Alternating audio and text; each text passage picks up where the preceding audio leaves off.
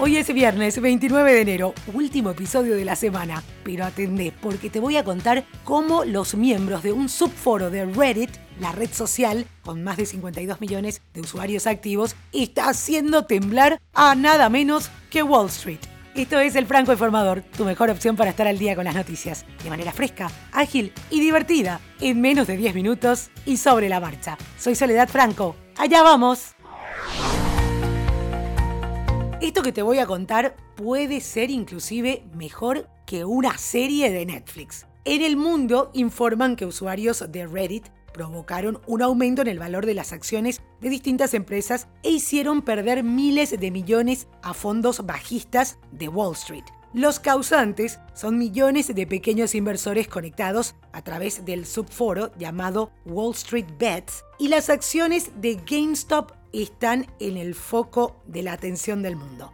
GameStop, una compañía de tiendas de videojuegos que se encaminaba hace meses hacia la quiebra, subió un 120% desde que la bolsa de Nueva York abrió el miércoles pasado. El aumento del valor de GameStop en Wall Street no solo ha hecho ganar dinero a algunos de estos pequeños inversores, al mismo tiempo provocó también consecuencias muy negativas para otros, los que habían apostado a que GameStop seguiría bajando y se encaminaría a la quiebra. Es lo que se llama invertir en corto en la jerga bursátil. En resumen, una posición en corto sería como alquilar una acción a un precio X esperando a que baje y luego embolsarse la diferencia. El fondo de inversión Melvin Capital, el principal accionista en corto de GameStop, perdió un 30% ante la subida masiva de la acción. Otros responsables de estas prácticas especulativas llegaron a denunciar haber sido acosados por las bromas de los usuarios del foro de apuestas Wall Street. GameStop no es la única. Blockbuster, BlackBerry y otras empresas están viendo sus acciones subir por estas llamadas, entre comillas, inversiones meme, Incluso, ¿sabes quién tenía el 13% del portfolio de su fondo de inversión en acciones de GameStop, compradas a poco más de 3 dólares en el 2019? Nada menos que Michael Burry, el protagonista de aquella película The Big Short, interpretada por Chris Bale, y que, si recordás, se hizo multimillonario por haber apostado en corto contra la burbuja inmobiliaria de 2008. Para tener perspectiva, hace un año una sola acción costaba alrededor de 4 dólares. Hablamos de la empresa GameStop. Ahora está a 200 dólares. La historia similar es la de las acciones de AMC, la cadena de cines, que quedó devastada por la pandemia. Las acciones de este llamado nuevo juguete subieron más del 200%. Esto el miércoles, después de que los miembros de la junta de Reddit e inversores de Robinhood promocionaran las acciones. El hashtag SaveAMC fue tendencia en Twitter. Por el momento se puede hablar de una batalla, de la llamada nueva escuela contra la vieja escuela o la de los profesionales de Wall Street contra los rebeldes anti-establishment. Por el momento, los chicos están ganando. Esta historia, sin lugar a dudas, continuará. Cambiamos de tema. General Motors anunció este jueves que aspira a producir solamente autos eléctricos para el 2035. Se une de esta manera a los gobiernos y empresas de todo el mundo que trabajan para establecer un mundo más seguro, más verde y mejor esto señaló Mary Barra, directora general de la compañía, en un comunicado. El fabricante de automóviles también informó que se comprometió a alcanzar una neutralidad de carbono absoluta, es decir, que incluya a todos sus productos y operaciones globales para 2040. Con esa meta a futuro, se comprometen a establecer objetivos basados en la ciencia para lograr justamente los compromisos. La vacuna contra el coronavirus de Pfizer está mostrando una efectividad del 92% en Israel, según la primera gran investigación controlada del mundo sobre cómo funciona fuera de las pruebas clínicas. Solo 31 de los 163.000 israelíes vacunados por Maccabi Healthcare Services contrajeron el COVID-19 en sus primeros 10 días de protección completa, según manifestó este jueves el principal analista de estadísticas de vacunas, Anat Eka Sohar, a The Times of Israel. En una muestra equivalente de israelíes no vacunados, se reportaron 6.437 casos del virus en el mismo periodo de tiempo. Y antes de continuar, hago una pequeña pausa para invitarte a formar parte de mi canal de Telegram, Podcasteando con Sole Franco. Si ya pensaste en crear tu propio podcast, ahí comparto noticias y recursos gratuitos sobre podcasting. En las notas del episodio te dejo el link o podés buscarlo directo en Telegram, Podcasteando con Sole Franco. Ahora sí, continuamos con noticias.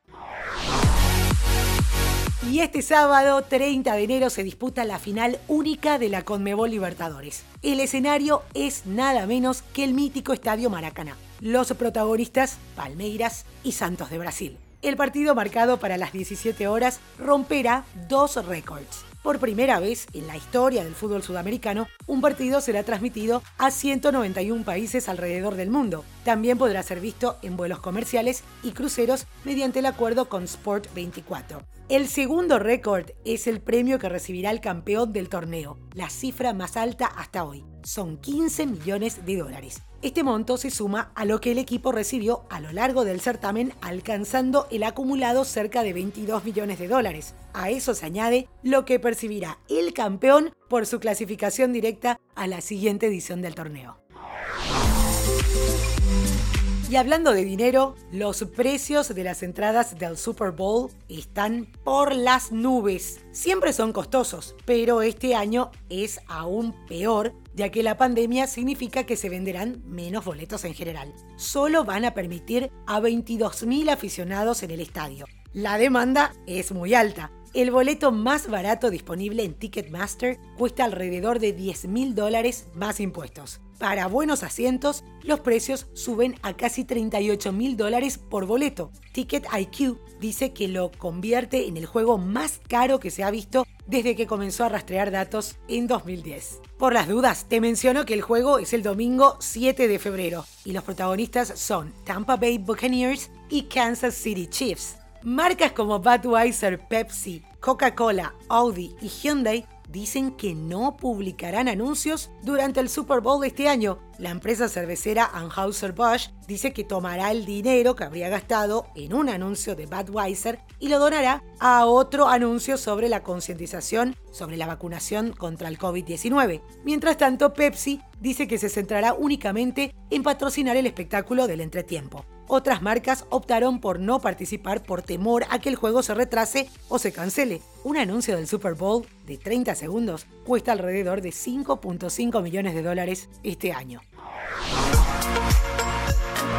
Los seguidores del alemán multicampeón de la Fórmula 1 Michael Schumacher están de parabienes con la noticia y la esperanza porque la portavoz de la familia, Sabine Kem, confirmó que se está realizando un documental sobre la vida del piloto, quien se convirtió a principios de milenio en uno de los mejores y más famosos deportistas del planeta. Según informó el portal británico Daily Mirror, los cineastas alemanes Michael Weg y Hans Bruno Kammertons están a cargo de la creación de este film cuya producción se demoró a raíz de la pandemia. Pero lo más destacado es que la familia aceptó compartir imágenes exclusivas de Yumi, lo cual entusiasma a sus fans. Y volviendo al tema de las vacunas, Chile recibió este jueves un primer cargamento con casi 2 millones de dosis de la vacuna elaborada por la farmacéutica china Sinovac que serán aplicadas en adultos mayores a partir del próximo miércoles. Un segundo lote proveniente de China con otras 2 millones de dosis se espera para el 31 de enero y serán distribuidas por todo el país, incluida por primera vez la lejana isla de Pascua en el Pacífico. Hay que recordar que Chile, que inició el proceso de vacunación el pasado 24 de diciembre, cuando llegaron las vacunas de Pfizer BioNTech, tiene como objetivo inmunizar a toda la población de riesgo, que son cerca de 5 millones de personas, en el primer trimestre de 2021 y al resto en los seis primeros meses del año. Ya no duele como antes. Y nos vamos con la música de Selena Gómez que anunció su primer álbum en español titulado Revelación y que va a estar disponible el 12 de marzo. Hay que recordar que la cantante es descendiente mexicana e italiana. Reveló la noticia el miércoles pasado, pero los rumores ya vienen recorriendo desde el mes pasado. A pesar de que no revelaron un tracklist del álbum, a partir de ayer ya se puede preordenar. se espera que cuente con el sencillo de Una vez y un próximo sencillo titulado Baila conmigo que está disponible a partir de hoy.